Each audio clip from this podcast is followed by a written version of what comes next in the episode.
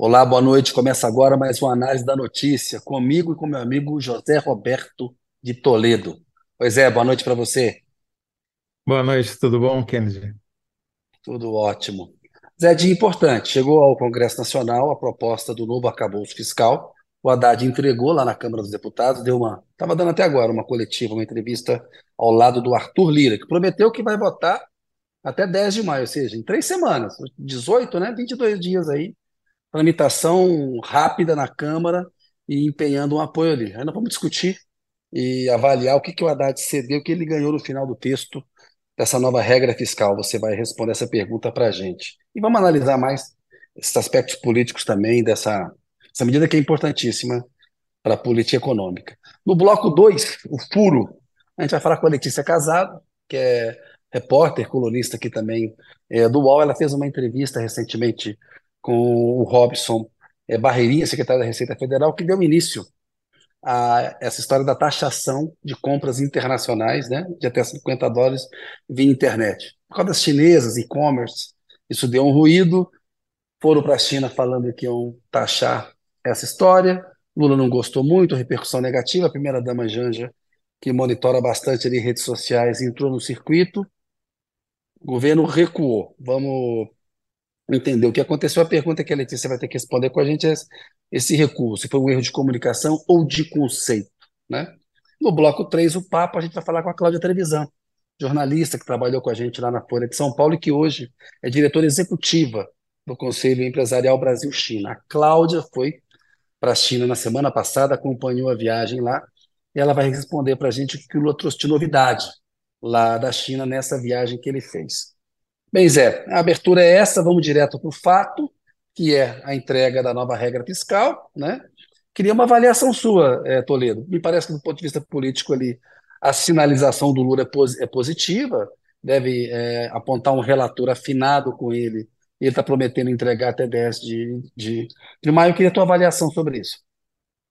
Bom, Kennedy, o texto final, acho que pelo que ficou publicado, tá, agora não é mais especulação, mas pelo que é concreto, dá para ver que o Haddad ganhou mais do que cedeu no que foi apresentado ao Congresso.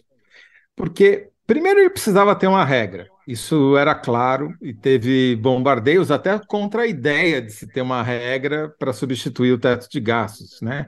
E nisso ele conseguiu prevalecer e conseguiu estabelecer alguns limites que eram importantes para sinalizar que a economia teria uma regra clara, que as despesas não sairiam de controle, que, portanto, a dívida pública também não dispararia. O que, que o Haddad cedeu? Ah, tem um limite mínimo de gastos, de crescimento dos gastos, um piso de 0,6%. Beleza, acima da inflação. Mas tem um teto de 2,5%, não pode crescer além disso. Isso daí é uma coisa que ajuda o ministro da Fazenda, porque cria as condições para ele brigar com o Banco Central para baixar a taxa de juros. Porque fala, olha, agora tem uma regra clara.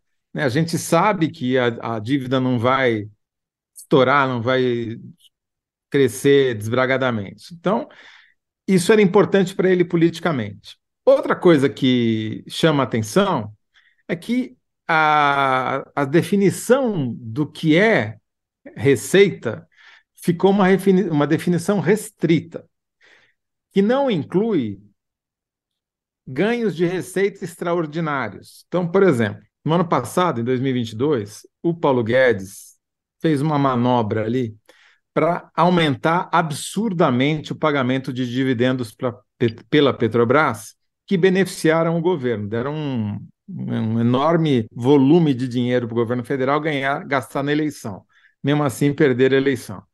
Mas foi uma manobra, foi uma coisa feita com a mão do gato para com obje, objetivo eleitoreiro.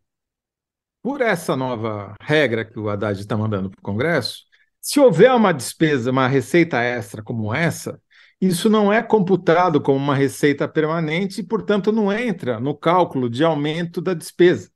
Então você não tem uma, você não cria uma despesa em cima de uma receita que é uma quimera, que você tem uma vez e não faz, tem mais. O que, o que, faz sentido, né? Você está pensando Total. no longo prazo, né? Em que o jogo né, tem de extraordinário é extraordinário. Total.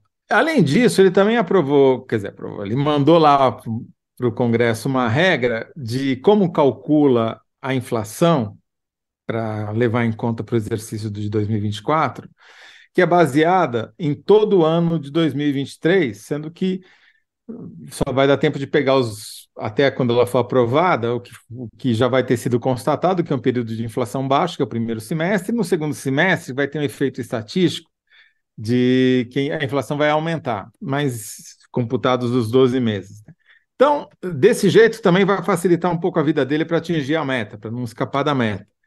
Enfim, e daí teve uma lista de exceções de despesas que estão fora do teto de. não do teto de gasto, mas agora do, do novo modelo fiscal, eles chamaram de regime fiscal sustentável que, por exemplo, o Fundeb, que já era previsto, já estava no teste de gasto, que é constitucional, o aumento, o piso do agora da categoria dos enfermeiros, que foi recentemente aprovado, é, despesas com precatórios, despesas com transferências constitucionais. Transferências constitucionais, quer dizer, então uma série de coisas que já estavam, ou já estavam no teste de gastos, ou são obrigações constitucionais, e é, outras que, se não estavam, não eram não, assim, não, nada que ofenda os sentidos, o mercado não reclamou das exceções, né? E ficou feliz com o teto de 2,5% do crescimento. Então, eu acho que foi um dia de vitória para o Haddad, que ele estava precisando, porque tinha atravessado a rua para escorregar na casca de banana dos, das remessas de 50 dólares aí entre pessoas, tal, aquela complicação desgraçada, sobre a qual vamos falar no próximo bloco, né? Então, ele vinha num bom momento, teve esse tropeço na semana passada, isso daí gerou uma grande comoção nas mídias sociais, o governo foi obrigado a recuar, e agora ele tem uma nova vitória com, uh, entregando esse plano e com o apoio, como você falou, do Lira, que já vai no, nomear relator amanhã, quarta-feira, e o negócio vai ter uma, aparentemente, vai correr aceleramente no Congresso.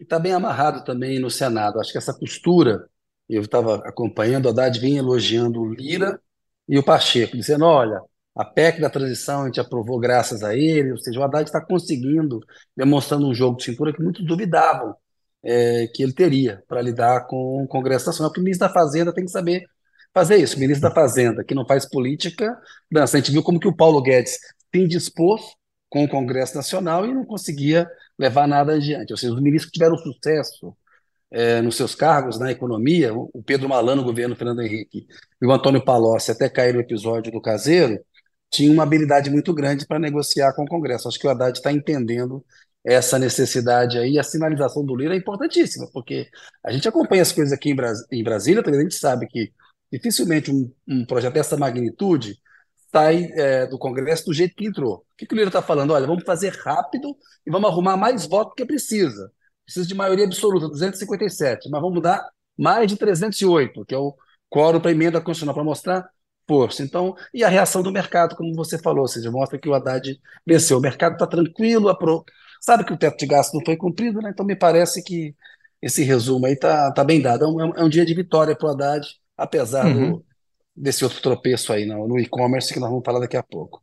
É, agora, é, esse também foi o primeiro passo, né, Kennedy? É, já seria muito ruim também, por outro lado, se ele tropeçasse logo de cara numa Isso. coisa tão fundamental quanto essa. Então, é bom, porque não era fácil fazer o que ele fez. É, ele conseguiu muito rapidamente criar essa nova regra, ouviu vários lados, conseguiu chegar numa proposta que, se não agrada gregos e troianos, está perto disso.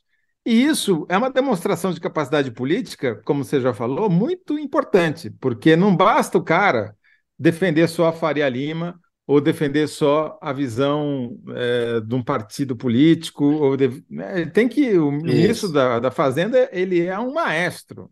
Ele tem que fazer a orquestra inteira tocar e andar no mesmo ritmo. Senão, se tiver andamentos diferentes, a coisa não anda, né? Não, não funciona. Mas ele vai, e, para complementar esse, essa nova regra fiscal, para ela funcionar, tem uma dependência muito grande de medidas que ele precisa tomar da parte da Receita. Né? E aí nós vamos entrar naquela discussão que a gente já teve há pouco tempo sobre as desonerações. Né? Você tem que reonerar, tem que voltar a cobrar tributo de setores que há muitos anos Então, com uma redução é, é, tributária, ele citou hoje mais ou menos 600 bilhões é, de reais, está falando, olha, eu preciso reativar um quarto dessas cobranças aí. Aí vai ter conflito, porque a gente sabe como é que aqui em Brasília, né? Quem pode é, mais chora menos. Exatamente, porque essas regras que foram definidas hoje e vão ser aprovadas eventualmente pelo Congresso, elas em si não fazem ninguém ganhar ou perder. É, elas só dão a regra do jogo, não é o resultado da partida, né? O resultado da partida vai ser definido quando começar a cortar. É isso que você está falando. Tá? Ó, setor automobilístico vai continuar ah, com desonerações. Zona Franca de Manaus vai continuar com as suas desonerações. Enfim, tem uma série de setores que vão estrilar, e aí vai dar briga mesmo, não tem Isso. dúvida nenhuma, e vai, ele vai ter que gastar o capital político que ele formou hoje. Esse, hoje ele está no pico. Daqui para frente é só despesa, né? As receitas é. vieram agora. Ironia muito grande. Muitas dessas desonerações foram dadas no governo Dilma ainda. Então, na raiz do impeachment também, porque ela pega, ela atende a tal chamada agenda da Fiesp, né? A Laura Carvalho, economista, fez um livro explicando isso, dizendo que esse foi um grande erro da Dilma. Que ali ela perdeu receita para ter o superávit primário, ela agradou é, o setor econômico que não devolveu para ela os recursos, ela se enfraqueceu na ah, economia, combinando crise político-econômica. E o, o Haddad vai ter que refazer. Que devolveu para ela um pato amarelo e um acampamento anti-PT, anti-Dilma é. na, na, na, frente na Avenida Paulista, um acampamento é. permanente, né? É. Enfim, Lula, é, é, é muito, muito de... diferente. Né? Eu me lembro que o Lula era ex-presidente na época, estava contrariadíssimo com esse, com esse nível de desoneração fiscal, achando que ela e o Guido Mantega estavam. Mas, enfim, isso é história.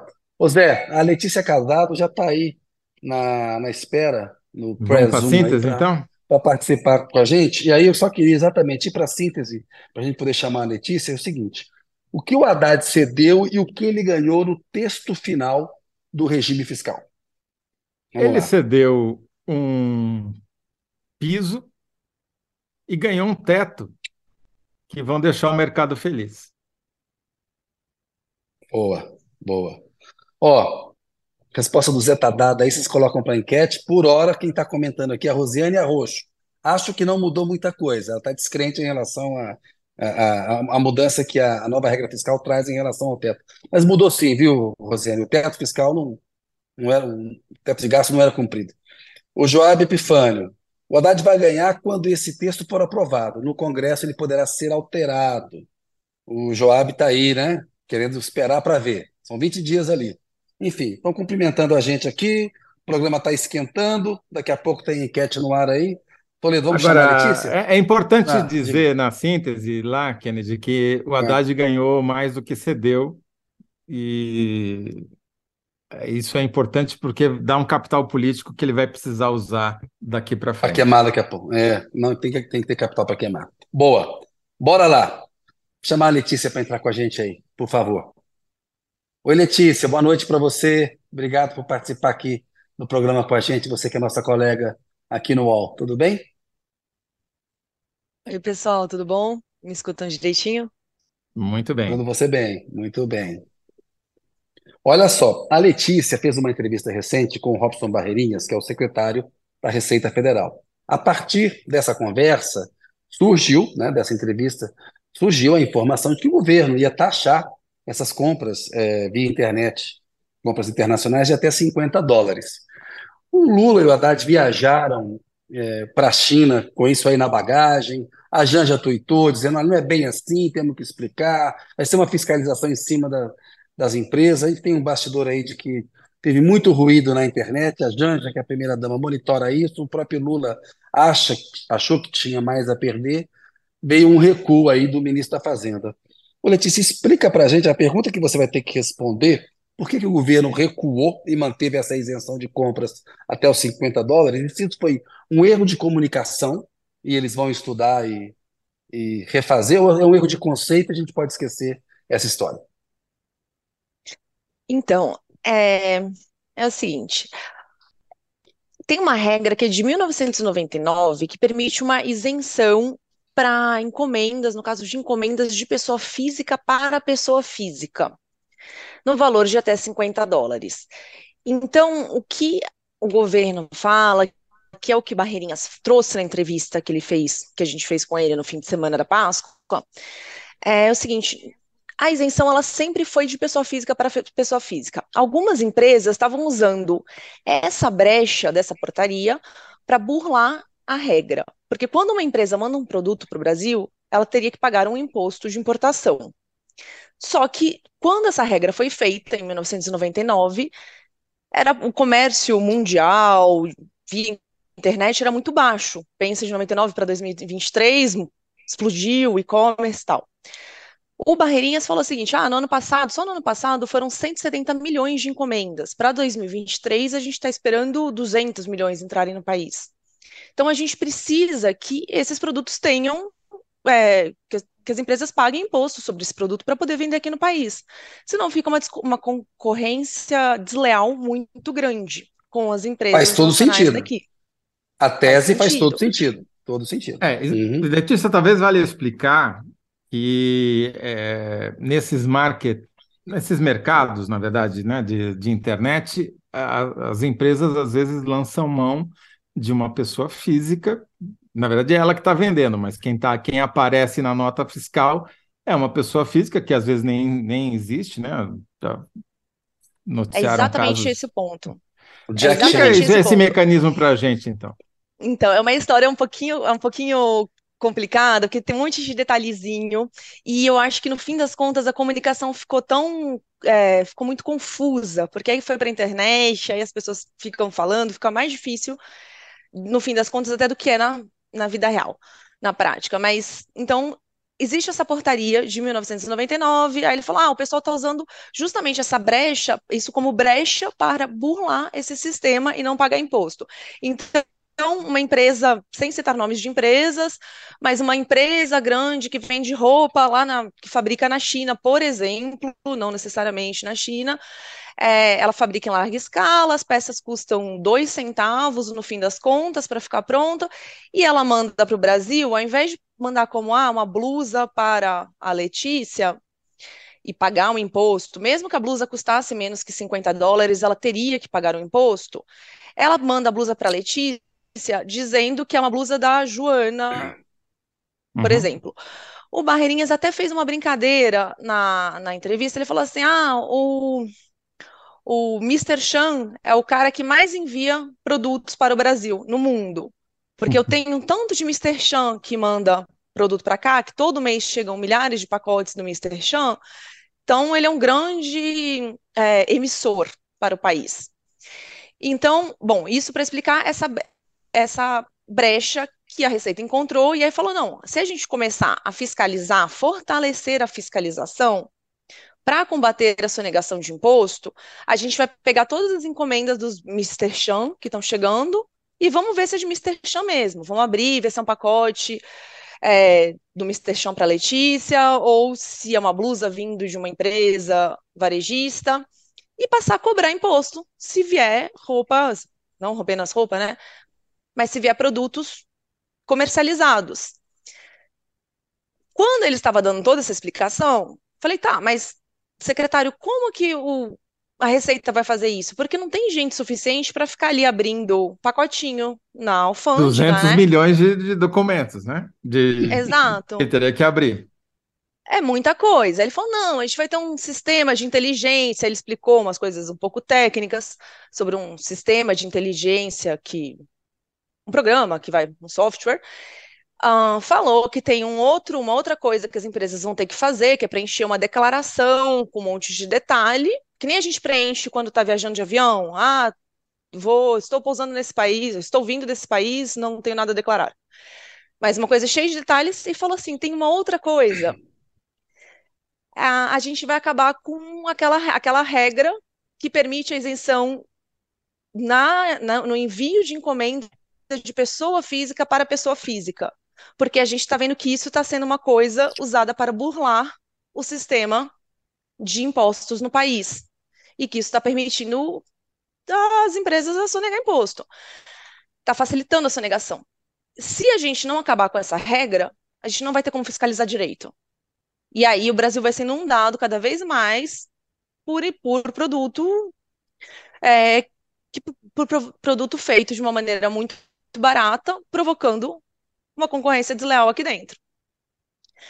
Eu fiz a reportagem, fiz a entrevista, e isso começou a ter um barulho nas redes sociais. Começou assim, era domingo de Páscoa, então ainda começou um pouquinho, aí na segunda-feira continuaram falando, porque acho que, né, um fala, outro fala, outro fala.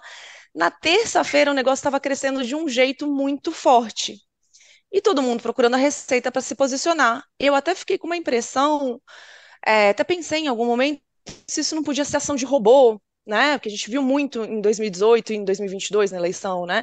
A oposição ao governo atual está movimentando com robô.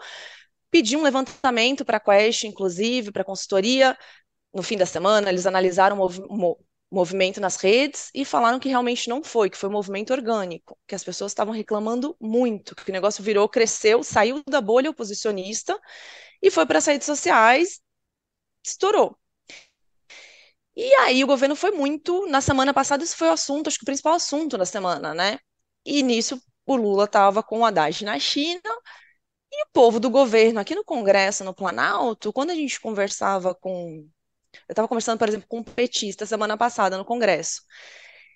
Quarta-feira. Ele olhava assim: nossa, mas tá essa confusão, a gente está sendo atacado por todos os lados por causa disso, tal. Eu não paro de responder sobre essa questão. Vai taxar as lojas asiáticas e o povo brasileiro vai pagar mais caro. A narrativa virou essa, que de fato é o que aconteceria, os produtos ficariam mais caros, porque a partir do momento que a empresa paga imposto, ela repassa imposto para o consumidor. Então é um fato. Se tem, tá, tem uma brecha e está entrando produto por essa brecha, e o produto é barato, e a brecha vai fechar, o produto vai ficar caro. É, mas no sistema de comércio leal, toda empresa tem que pagar imposto. É uma brecha aí que está provocando é, uma concorrência desleal. Por que, que só o Mr. Chan não ia pagar imposto, né? É? é exatamente Ou Mr. Que... Shane, não sei, não sei como é que é a pronúncia, exato. É, também não sei, mas é exatamente o que os varejistas brasileiros falam. Assim, a gente paga um monte de imposto aqui, é, pago imposto para pago CLT, pago funcionário, hora extra, ou qualquer, todos esses impostos que a gente paga muito imposto no Brasil, né? E o povo na China está produzindo, às vezes até, não, não apenas na China, né? Mas em outros lugares, às vezes até com mão de obra análoga à escravidão, que a pessoa não tem direito a nada. A gente já viu mil reportagens sobre isso, enfim. Mas, de qualquer forma, é, o produto está saindo de um lugar sem pagar imposto, entrando aqui sem pagar imposto. Então, fica uma concorrência desleal.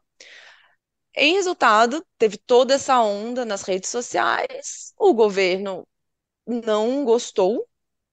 Aí ontem teve uma reunião no Palácio do Planalto. A gente fez uma, uma reportagem hoje, eu e a Carla Araújo, aqui em Brasília, contando um pouquinho como é que foi essa reunião de ontem no Planalto, no, desculpa, no Alvorada, do Lula com o pessoal da equipe econômica, que o Lula falou, olha, ai, falando assim, não tem como a gente, não vale a pena. O desgaste provocado por essa história não está valendo a pena. Não está compensando os 8 bilhões de reais que a gente vai economizar. Porque que a gente e vai é que vai dar 8 bilhões de reais mesmo, porque cai é, porque 8 bilhões, né? é, 8 bilhões não. é uma baita grana. Não, e, não é pouca grana, não. Se, se, o valor das coisas sobem, diminui o fluxo, diminuindo a base tributável, cai a arrecadação. Quer dizer, a conta foi mal feita, na verdade, foi precipitada. Esse é um bom ponto, as pessoas vão consumir menos. E outra, a inflação, né? Porque também tem um risco de, ah, então a gente vai deixar de comprar aqui, então vai começar a comprar lá. Não sei se poderia ter algum efeito significativo, inflação, ou se as próprias empresas brasileiras poderiam subir o preço, já que está diminuindo a concorrência. A gente uhum. não sabe como poderia ficar, o que poderia acontecer, mas é exatamente isso. Assim, a estimativa talvez nem fosse alcançada, e aí falaram: olha, melhor recuar, melhor voltar atrás, porque está dando mais trabalho do que não, perdeu o jogo. É, é, que nem, é que nem quando você assume uma posição na bolsa, acha que vai subir, o negócio cai, melhor você liquidar logo e assumir o prejuízo e ir para a próxima. Kennedy, posso explorar a Letícia aqui fazer uma pergunta fora do por script? Por favor. Claro, por favor. Letícia, o, o, o seu entrevistado falou alguma coisa sobre taxação de apostas online? Estou perguntando isso, que hoje estourou um escândalo, mais um, sobre manipulação de resultados de partidas de futebol, é, provocado por essas casas de aposta virtuais que no governo Temer permitiu né, a instalação em 2018. Não regulamentaram até hoje, nem o Temer, nem o Bolsonaro, e por enquanto ainda não o governo é, petista tampouco. E é, era, foi uma das coisas que o próprio governo já mencionou no passado que eles pretendiam taxar. Alguma notícia, Não. alguma informação sobre ô Zé, isso? Ô Zé, e para completar, Letícia, escândalo grave, que é suspeita de fraude em jogo da Série A do Campeonato Sim. Brasileiro. Não, jogador já assim, admitindo assim, que fez pênalti sem cavou precisar. cartão amarelo, ah, beleza. exatamente. Né? Cartão, é, cavou cartão vermelho, isso aí... Não, não só vai, vai piorar. Né? Só vai piorar. Doutora Letícia, é, palavra com a senhora. É, o Barreirinhas especificamente não falou sobre esse assunto, mas esse é um outro tema que a gente aqui em Brasília está acompanhando bem de perto, até porque foi numa entrevista ao UOL que o ministro Haddad trouxe esse assunto, né? Uhum. É, e falou que ia tá, fazer a taxação desses sites também. Inclusive, essas duas propostas fazem parte desse pacote de arrecadação do Haddad, como você bem colocou. É, e esse é outro abacaxi que está na mão do governo. Porque tá tendo uma discussão sobre como vai ser é, essa taxação, se a gente vai taxar, vai, se o governo vai taxar o, apenas o apostador, vai taxar a casa, casa de aposta, ainda não está 100% definido, está tendo audiência pública, teve uma na semana passada no Congresso, na Câmara, Uh, mas estão definindo as últimas arestas em relação a isso. Agora, esse é de fato, exatamente este ponto que você colocou, é um dos uma das principais preocupações do governo quando eles tratam sobre esse assunto. Porque, óbvio, não, uma coisa que nem a, a, essa operação de hoje, que já está contando ela no UOL em um nível mais avançado, com indícios, provas tal, mas há muitas suspeitas de que isso esteja ocorrendo há muito tempo, às vezes até com com participação de outros atores, assim, suspeitas que o governo não fala on the records, não está falando sobre isso nesse momento, mas existe. Então, até onde poderia ir com o avançar das investigações? E eles tratam isso como um assunto prioritário, porque a partir do momento que colocar a regra, tudo fica mais transparente, inclusive regra para é, pagar imposto, para as empresas pagarem impostos. E é, não tem como, como combater a corrupção dentro disso é uma é um desafio. Não, Mas... até porque a lei obriga que as empresas tenham sede no exterior. Ou seja, você abre mão de qualquer mecanismo, inclusive se o cara for roubado, né? Se o apostador for roubado, não tem nem como reclamar. Vai reclamar para quem? Né? É, e isso é um dos pontos que vai mudar. Essa, esse é um dos pontos que eles apontam justamente como, ele, como essencial para mudar nesse caso. É, as empresas têm que passar a ter, a ter, sede no Brasil. Ela só vai ter, poder ter a outorga e funcionar se ela tiver sede no Brasil. Numa das conversas que eu tive, mais ou menos um mês atrás, eu ouvi que a expectativa, aí de novo, vem dentro das expectativas, talvez as projeções sejam um pouquinho é, animadoras demais, mas que eles estavam esperando pelo menos 70 empresas para se alinharem, que ao menos 70 empresas fossem no primeiro momento é, entrar nessa história, pagar outorga para funcionar. Só que às vezes há outras brechas que a gente também nem sabe, né? Que só vai vendo ao longo do quando a regra é colocada, quais outros caminhos surgem para escapar Sim. dela. Porque Zé, tem uma coisa. Zé, mas Fala, antes do debate continuar, deixa eu só falar para o pessoal que a enquete está no ar aí do Bloco 1. O que o Haddad cedeu, o que ele ganhou no teto final do regime fiscal. Resposta do Toledo.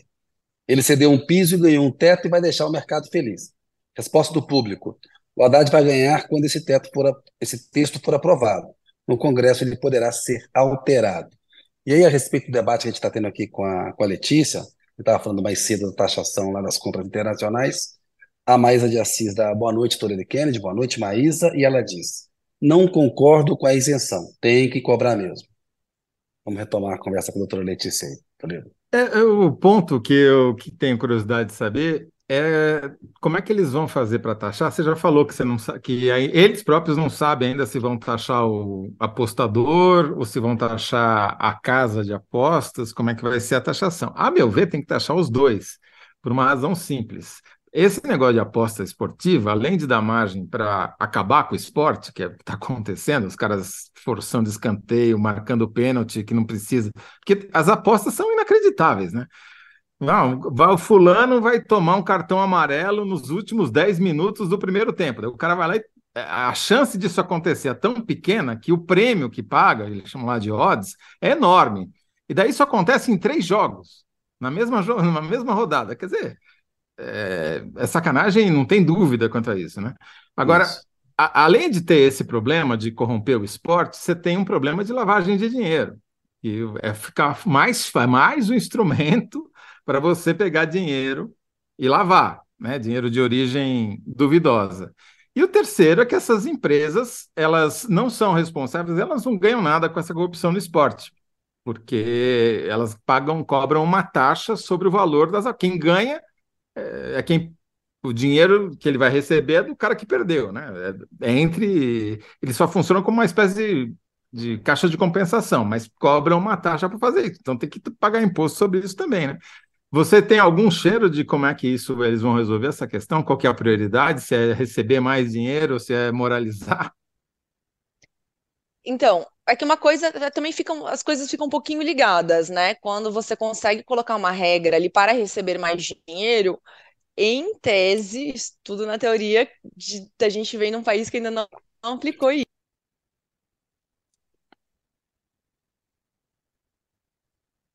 Opa, cadê Acho o som? Sumiu, Ô, Letícia, som tá? Da... Sumiu o som Liga de novo. Isso, pronto, voltei. Oi, meu som tinha sumido. É, é, em tese, em tese, a taxa, a cobrança de impostos já deve tornar esse setor mais idôneo para o caso das empresas que não sejam idôneas, que não, não estamos dizendo que não são todas, uh, mas as empresas têm mais um ponto, né? Que elas vão começar a pagar um imposto e elas vão ter menos dinheiro para, por exemplo, patrocinar um time de futebol, patrocinar um time de vôlei. Enfim, é uma série de há uma série de efeitos colaterais que a gente ainda está tentando entender como o tamanho deles, como eles vão ficar. É Zé, vamos para a síntese aí. Eu acho vamos que é 20, 20, acho que se não me engano, quase 20 times da Série A, todos os times têm um, têm um patrocinador, né?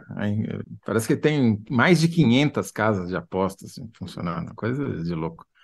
Agora, numa economia saudável, todo mundo tem que pagar imposto. Então não tem jeito, né? Acho que a gente tem que, tem que levar isso em conta, né? É, Letícia, vamos lá fazer a síntese com você. Por que o governo recuou e manteve a isenção de compras até 50 dólares? Erro de comunicação ou de conceito? E parece de comunicação está claro agora, também estão discutindo o conceito, se vão aplicar ou não, né? Eu concordo que é comunicação. Você acha que é comunicação? É. Eu acho que foi, mas eu não sei se, se, também se comunicando de outra forma teria o resultado, porque as pessoas, ao, ao ver, ao, pelo que eu posso ver, assim, as pessoas não estão querendo, querendo mexer com isso, mas... Letícia, um posso dar uma sugestão? Posso dar uma sugestão para você? Mas é... Que vai ficar na sua boca, então você tem que dizer se é, se é assim mesmo ou se não é, mas eu diria, sintetizaria pelo que você falou, é o seguinte, o erro de comunicação foi tão grande que estragou o conceito. Olha. Que é isso, né? Profundo. O Lula ficou bravo que deu problema de comunicação. Só que está dizendo não vale a pena comprar essa briga. Então, a ideia podia ser boa, mas matou, né? Do jeito que foi é. comunicado, matou. Acho que é Escolha isso. suas batalhas. Escolha é. suas boa. guerras. Beleza. Pode ser essa síntese sugerida pelo Toledo, então, Letícia? Pode. Então, tá, tá bom, bom, valeu. Obrigado. Letícia, boa noite para você. Obrigado, viu? Até uma próxima. Obrigado. Obrigada, pessoal. Boa noite. Valeu. Ô Zé, vamos ver como é que vai estar indo a enquete aqui, se já tem um resultado, por enquanto não, você está defendendo bem. E aí nós vamos chamar a doutora Cláudia Trevisan para participar com a gente aqui no terceiro bloco, o papo. É, pessoal, coloca a Cláudia junto com a gente aí. Entra na telinha aí, Cláudia, por favor. Cadê ela? Já estou aqui já. Só falta. Já está com a gente na. Só não, falta tô... colocar agora. Aí. Então. Oi, Cláudia, boa noite para você. Obrigado. Tudo bem? Tudo ótimo. Olha só. Pós, efeito da Cláudia... da China. Ainda está com jet lag ainda? Tô, total, total. Faço ideia. Total. 11 horas adiante. A, a Cláudia Trevisan é jornalista, trabalhou comigo com o Toledo na Folha, uma excelente jornalista. Ela foi correspondente é, na China e atualmente ela é diretora executiva do Conselho Empresarial Brasil-China, ou seja, conhece pra caramba o assunto do qual a gente vai tratar. Foi, a meu ver, uma das viagens mais importantes que o Lula fará no primeiro mandato, fez e fará no primeiro mandato, é essa da China, né? os resultados que essa viagem tem, o simbolismo dela também. E a Cláudia vai responder para a gente qual foi a maior novidade que o Lula trouxe da China. Ela que é uma especialista e acompanha bem esse assunto. Bem-vinda, Cláudia. Obrigada, muito legal estar com você, estar com o Toledo aqui. Saudades do meu tempo de jornalista. É, eu acho que a, a grande, é, o grande impacto da visita é o impacto político. A gente tem que lembrar que nos últimos quatro anos houve uma relação não muito amigável né, da, da presidência do Brasil em relação à China, que é o maior parceiro comercial do Brasil, é um investidor super importante no Brasil, é um dos maiores, a China é um dos países com maior volume de investimentos no Brasil. E acho que a visita do Lula ela teve um simbolismo político que é o de transmitir para os chineses e que essa relação é extremamente relevante e que o novo governo do Brasil vai dar muita importância a ela. E acho que isso ficou refletido é, nas declarações que o Lula deu enquanto ele estava na China e na declaração conjunta que os dois presidentes assinaram, que tem o título é, Declaração Conjunta para Aprofundamento da Parceria Estratégica entre Brasil e China. É, no próximo ano, a gente vai ser, vai ser comemorado, vão ser comemorados os 30 anos de estabelecimento da parceria estratégica entre o Brasil e China.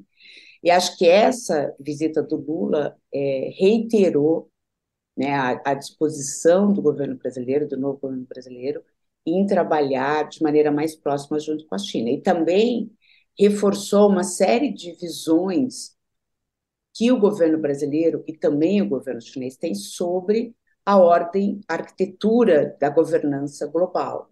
Né? A, a declaração é, final dos dois presidentes, ela fala muito em reforma dessa arquitetura global, em é, reforço do papel dos países em desenvolvimento nessa arquitetura global, e também no reforço do multilateralismo, de uma, uma ordem global mais multipolar, e também, que eu acho que é, a gente vai ver de maneira muito acentuada, principalmente com a posse da ex-presidente Dilma Rousseff no novo Banco de Desenvolvimento, que é o Banco dos BRICS, um, um, um aumento da relevância do BRICS como um organismo multilateral que atua nessa arquitetura da governança global.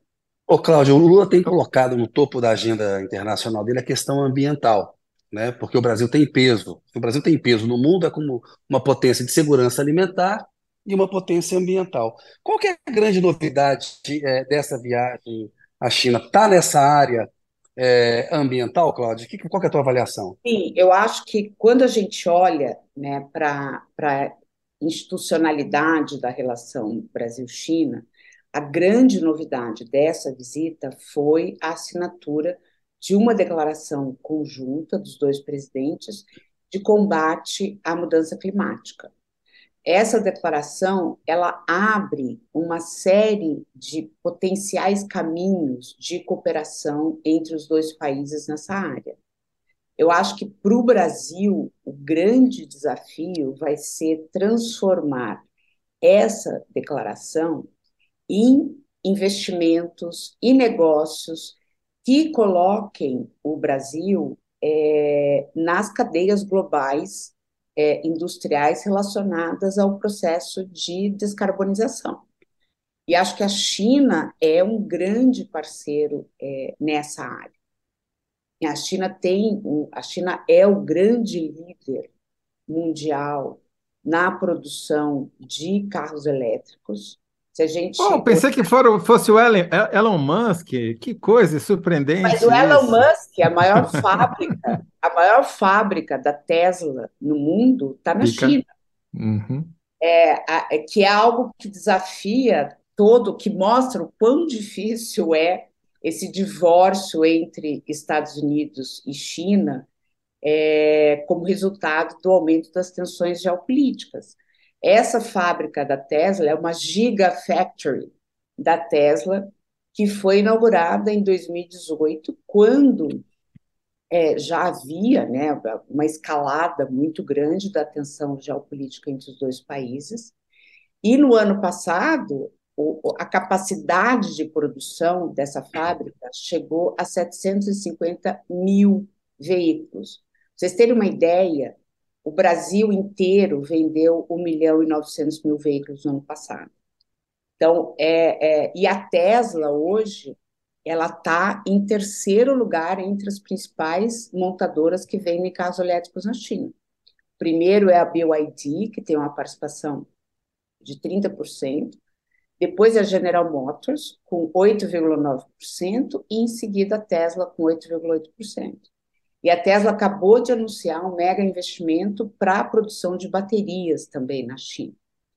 Então, a China tem, e, e, uma das coisas que eu senti, né, eu não ia à China desde 2017, e uma das coisas que eu senti é, na China dessa vez, eu tive só em Pequim e Xangai, é que as cidades, né, as, as duas grandes cidades chinesas, estão muito mais silenciosas por conta do aumento do número de veículos elétricos nas ruas toda a frota de ônibus urbanos é, em Pequim é eletrificada. E você identifica os carros elétricos pela placa. Os carros elétricos têm placa verde. E eles têm prioridade a uma. Para você conseguir emplacar um carro na China, você tem que entrar numa fila, demora, você tem que pagar muito caro. E os carros elétricos têm prioridade nesse processo. Então, é, é um número crescente de carros elétricos é, nas uhum. ruas, uhum. e acho que o Brasil, acho que o grande desafio do Brasil, a partir dessa declaração de conjunta de combate é, a mudanças climáticas, é transformar essa declaração de intenções em negócios, né? Em, em Isso, Cláudia, é isso, Cláudio. O Lula fala lá, já ah, vão render 50 bilhões de investimento no Brasil. Vão mesmo. Essa BYD, a BID, né, vai substituir a Ford na Bahia. Vai mesmo. É um investimento de que, que montante? Em quanto tempo? O que, que disso é palpável?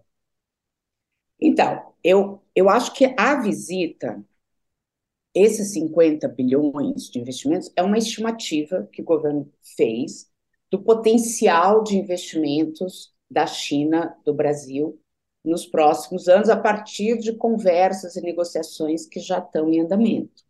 Então, isso inclui é, a compra da fábrica da Ford pela BYD, é, o investimento da, eles chamam de 4C, que é uma empresa, uma mega empresa de construção na China, que ganhou a licitação para a construção da ponte Taparica-Salvador, que seria a grande obra é, de infraestrutura é, no Brasil, se ela for concretizada, e tem vários investimentos em energia eólica, energia solar, energias renováveis, petróleo, mas isso é, é esse, nego, a negociação da BYD com a Ford, por exemplo, depende das duas empresas chegarem num acordo sobre o preço que a BYD vai pagar pela fábrica da Ford e elas não chegaram a esse acordo a tempo é, é, é, da visita, tanto é que o anúncio não foi feito. Então, assim, não houve, eu acho que há uma expectativa de, de investimentos. Se a gente olhar para o histórico é, dos investimentos da China no Brasil, a gente vê que há um apetite de empresas chinesas por investimentos no Brasil, os dados mostram que desde 2005, que é quando os investimentos da China começam a decolar no mundo, até, o ano, até agora, o Brasil foi o quarto maior destino de investimentos da China em todo o mundo. O Brasil é o país em desenvolvimento que mais recebeu investimentos da China. É, o estoque, né, o, o Conselho Empresarial Brasil-China, a gente todo ano publica um relatório sobre é, os investimentos da China no Brasil. E o último relatório, que foi relativo a 2021, mostrou que o Brasil já tinha um estoque de investimentos chineses de 70 bilhões de dólares. Se a gente considerar essa expectativa de investimento de 50 bilhões de reais, seriam quase 10 bilhões de dólares, o que é, seria um aumento significativo dos investimentos uhum. que a China já tem no Brasil. Mas isso vai depender das negociações ah, entre as empresas. As empresas chinesas, elas têm uma visão de longo prazo, elas têm uma visão mais estratégica, mas elas também querem ganhar dinheiro. Elas, elas não vão, elas têm preocupações que são semelhantes a qualquer outro investidor estrangeiro no Brasil. Elas têm preocupação com o marco regulatório, elas têm preocupação com carga tributária, elas têm preocupação com excesso de burocracia. Então, quanto mais o Brasil fizer o seu dever de casa, resolvendo essas questões que preocupam os investimentos chineses, maior a probabilidade de o Brasil receber investimentos, é, não só né, da China, de outros lugares do mundo, mas da China principalmente. Agora, Cláudia, tem alguma área que você acha que está mais quente? Essa área ambiental, por exemplo, né? Que uh, é uma análise meio lugar comum, e é até não sei até que ponto é verdadeira, de que a China tinha vantagens em relação aos Estados Unidos, por exemplo, a fazer investimentos na América Latina, porque ela, ela não tinha as mesmas preocupações de, por exemplo, na área ambiental do que, que, que as empresas americanas tinham. Tal. É, isso está mudando, isso, de alguma maneira, essa questão, por exemplo, da, da eletrificação dos veículos, da eventual montagem dessa fábrica de carros elétricos na Bahia, lá onde era o complexo da Ford, isso você está percebendo que há uma mudança também desse pragmatismo chinês? É, é bom ter uma agenda verde, não, não, só a placa dos carros? Uhum. Não, acho que a China, a preocupação da China com a questão da sustentabilidade é cada vez maior. É, eu acho que no caso da América Latina, eu acho que mais define se, é, se uma empresa estrangeira está cumprindo regras ambientais ou não é a legislação de cada país. É, eu acho que a, a, a, as empresas, há estudos que mostram que as empresas chinesas elas não necessariamente descumprem a legislação ambiental mais do que outras outros investidores. E acho que a China também aprendeu muito nesse processo de investimento é, na América Latina, principalmente em áreas que têm um impacto ambiental maior, como questão da mineração, por exemplo. Né, a China teve uma experiência muito difícil quando começou a investir em mineração no Peru, e hoje os novos investimentos da China no Peru são muito mais cuidadosos com a questão ambiental, com a questão das comunidades que são afetadas pelo investimento do que eram do que eram antes. E acho que além dessa questão do, do potencial investimento da China nessas indústrias ligadas ao processo de descarbonização, que não é só carro elétrico, né? a Sim. China uhum. é líder é, na questão de energia solar mundial. É a maior importação do Brasil da China é em painéis solares, não é isso? Sim, e acho que o grande desafio do Brasil é como o Brasil pode se não ser só um importador, como o Brasil pode se integrar a, a essas cadeias produtivas, né? a ter no Brasil é, produção de, de painéis solares, a ter no Brasil produção de carros elétricos, usar, no caso dos carros elétricos, né? o Brasil tem potencial de produção de algum dos, alguns dos minerais estratégicos, né, que vão ser super relevantes para essa indústria né, de eletromobilidade como né, processar esses, esses minerais no Brasil e usar uma cadeia produtiva da qual o Brasil participe. Né? E a China também é um dos líderes mundiais na questão de energia eólica. Então, acho que a questão é como fazer uma equação que faça é, com que o Brasil se integre de alguma maneira a essas cadeias de produção e não seja só um importador desses, desses produtos. E uma coisa também que é, é, acho que uma área que tem um, há um potencial muito grande também de cooperação entre os dois países na questão de sustentabilidade, combate à mudança climática, é o financiamento à agricultura de baixo carbono no Brasil. A China é o maior importador é, de produtos agrícolas do Brasil e o Brasil é o maior fornecedor de produtos agrícolas para a China. Cerca de 20% das importações chinesas de alimentos vêm do Brasil. E a China está é, crescendo na China a preocupação com a sustentabilidade da cadeia produtiva do agronegócio. E, e o ministro da Agricultura, o Carlos Favre, enquanto ele esteve na China, ele falou, a gente organizou, o CBC, o Conselho Empresarial Brasil China, organizou um evento sobre financiamento à agricultura de baixo carbono com instituições financeiras chinesas, e o ministro falou que o Brasil tem a ambição de transformar 40 milhões de hectares de áreas já desmastar, demast, de, degradadas. degradadas, degradadas em áreas produtivas, o que permitiria quase dobrar a capacidade de produção de alimentos do Brasil sem o desmatamento. É, mas para isso é preciso financiamento. E a grande questão, de novo, é como transformar isso em negócio, como transformar isso em algo que seja rentável para os chineses e que traga também benefício para o Brasil em forma de aumento de, de produção. Ô, Cláudia, e essa ambição brasileira de exportar produtos de valor é, agregado maior para a China? Porque a gente exporta muitos alimentos, muitas commodities, né? Tem espaço para isso ou é mais um, uma ambição aí que não está muito com o pé na realidade? É, eu acho que a, a grande questão é a gente não quer deixar de vender o que já vendemos. Né? O Brasil é um grande fornecedor de alimentos para a China.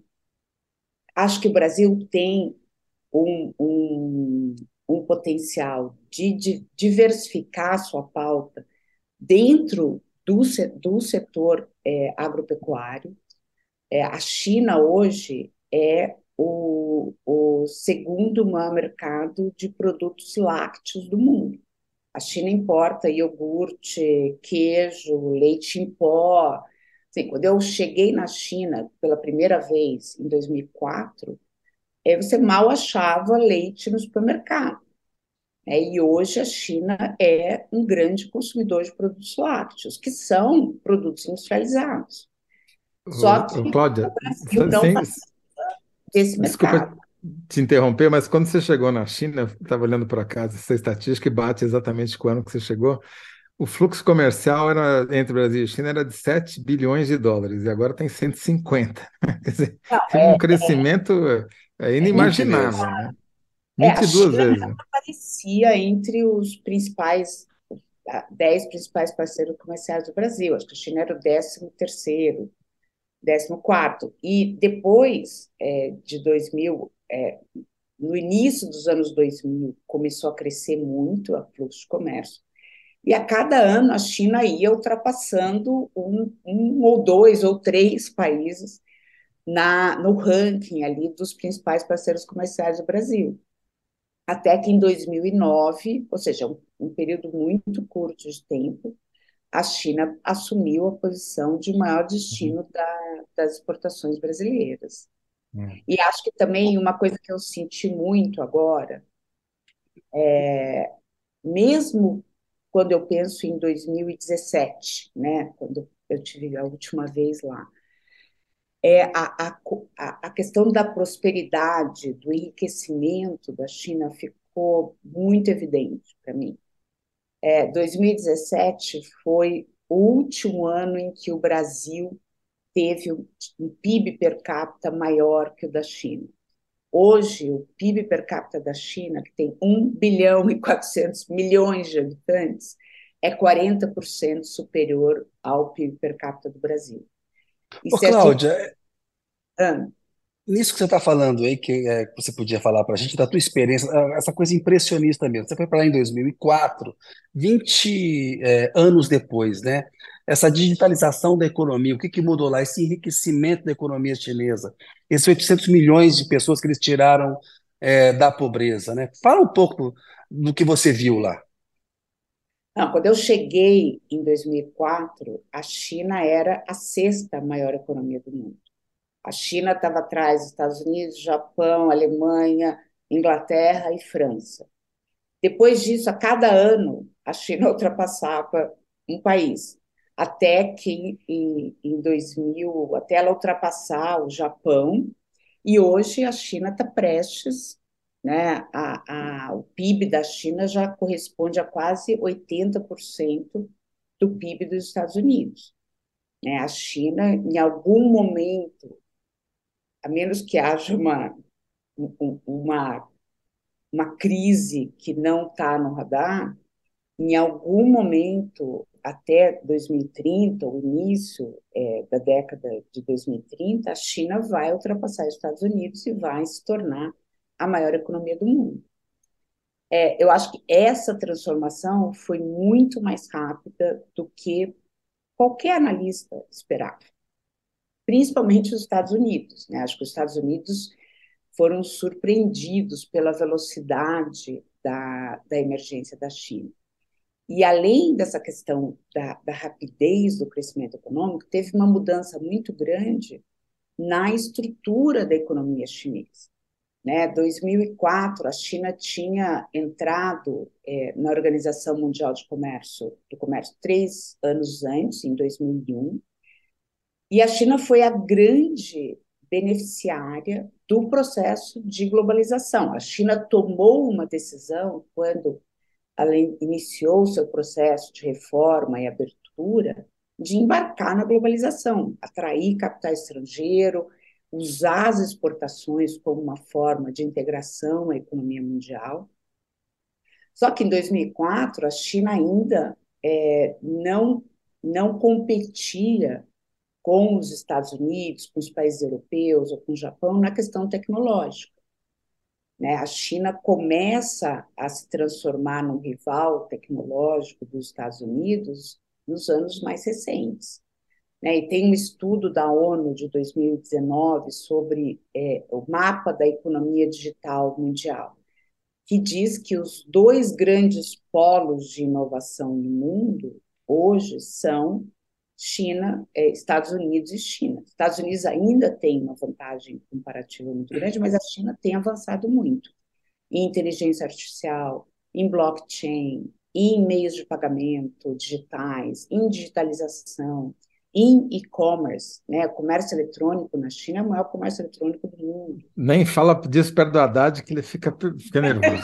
é, Cláudia, a gente infelizmente está chegando no final, mas tem uma coisa que eu acho importante que valeria a pena você mencionar. Faz não muitos, muitos dias, o ICBC, que a gente mal fala aqui, mas é só o maior banco do mundo, uhum. do seu Commercial Bank, né? É, fez a primeira transação de real para renminbi, de renminbi para real, sem passar pelo dólar, né? É, isso é, uma, é um fetiche ou isso vai ser uma tendência e quais as consequências de você tirar o dólar do meio do caminho?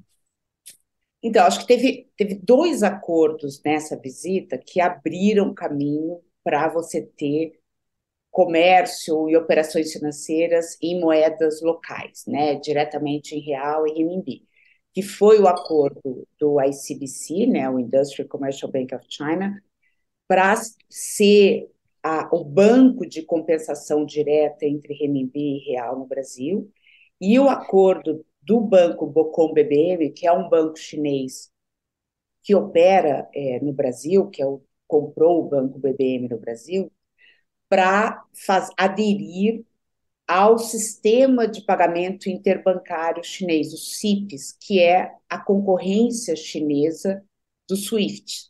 Uhum. Então, é ter um meio de pagamento que não dependa do, do dólar. É, eu acho que esses dois acordos abrem caminho para o aumento das é, operações entre renminbi e real, mas ele não significa que essas operações vão aumentar da noite para o dia. E uhum. isso é, é uma questão que vai depender da decisão de, das empresas né, que fazem negócios, que vão ter que calcular se, se isso é vantajoso ou não para sua o seu equilíbrio ali de receita e despesa. É, eu acho que ainda tem um longo caminho para a gente é, é, ir para um, um, mundo, né, um sistema de, de pagamento é, que não seja dominado pelo dólar.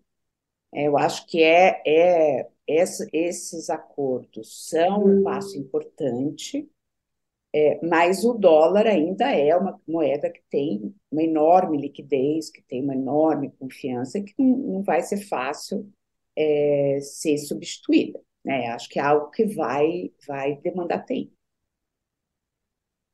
O Kennedy, Bem, uh, eu, eu, vou tentar facilitar aqui. o trabalho aqui da síntese, porque meia hora de conversa com essa intensidade e profundidade que a Cláudia falou vai ser duro de a gente sintetizar em 75 caracteres. Porque nossa vida aqui não é fácil, né, Cláudia?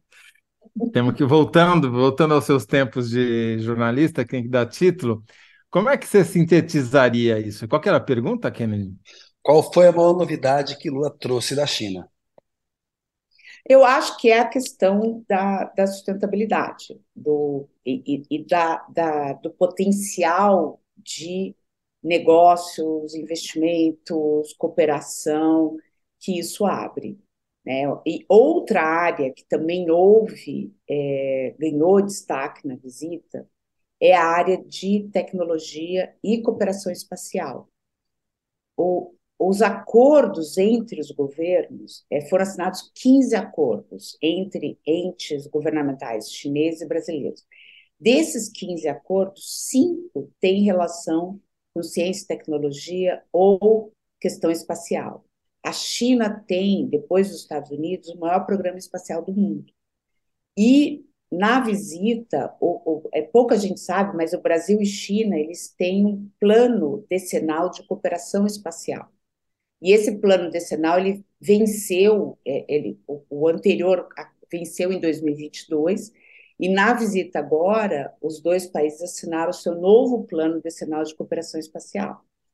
Então, eu acho que essas duas áreas, ciência, tecnologia e espaço, e sustentabilidade, descarbonização, transição energética, eu acho que são as áreas mais promissoras da, da relação bilateral. Claro que tem toda uma agenda tradicional que continua, né? Uhum. Diversificação das exportações, investimentos em, em, infraestrutura, tudo isso vai continuar, mas acho que a grande novidade são é é, essas duas áreas. Des descarbonização e espaço. Tecnologia. É, para a gente fazer uma coisa mais, são as novidades que Lula trouxe na, da mala. Será que a Receita declarou para a Receita, não? acho que sim, acho que sim. Ô, ah, Cláudia, muito obrigado, viu? Muito obrigado, muito bom Eu te rever, agradeço, falar com você. Foi muito bom esse papo, esse papo com vocês. Deu uma aula de Volte mais aqui. vezes. Volte, é, volte mais. Tá? Quando tiver alguma coisa concreta, você vem dar a notícia, tá? Tá bom, tá bom. Quando, quando vier a Brasília, vamos almoçar, conversar. Saudade. Obrigado, viu, Claudinha? Abraço para você. Obrigado mesmo. Abraço para vocês também. Tchau, tchau. Zé, tchau, tchau. Baita programa aí, Zé. Em profundo aí. A Cláudia é craque, né? Muito bom. Ótima jornalista. Ô, Zé, é o seguinte, você ganhou de novo aí a, a enquete, 61% acham que José Roberto de Toledo Rosário respondeu melhor. Esse Rosário aqui é um, Esse, um sabe que vazamento de informação. O, o Rosário caiu, né? Não cabia na coluna do jornal no dia da, da, primeira matéria, falou, corta pelo, corta pelo pé, né? Ficou o Rosário. Mas é, é, isso aí. Você ganhou, vamos ver as, as sínteses como é que ficaram. É, a primeira sua, né? O que, a, o que a Haddad cedeu e o que ele ganhou no teto do final do regime fiscal. Ele cedeu um piso e ganhou um teto e vai deixar o mercado feliz, ou seja, no contexto uhum. de fortalecimento do Haddad, né? A síntese do segundo, você fez, deu uma força lá para a Letícia, o erro de comunicação foi tão grande que estragou o conceito na questão da taxação de compras internacionais via internet até 50 dólares. E a síntese do bloco com a Cláudia, qual foi uma novidade que Lula trouxe da China. Visita de Lula à China firmou acordos da descarbonização e tecnologia, ou seja, as grandes novidades são essas aí. Zé, missão cumprida. Até amanhã, Kennedy. Muito obrigado. Aquele abraço, Zé. Até amanhã para você, para quem nos assistiu. A gente se vê de volta amanhã. Valeu.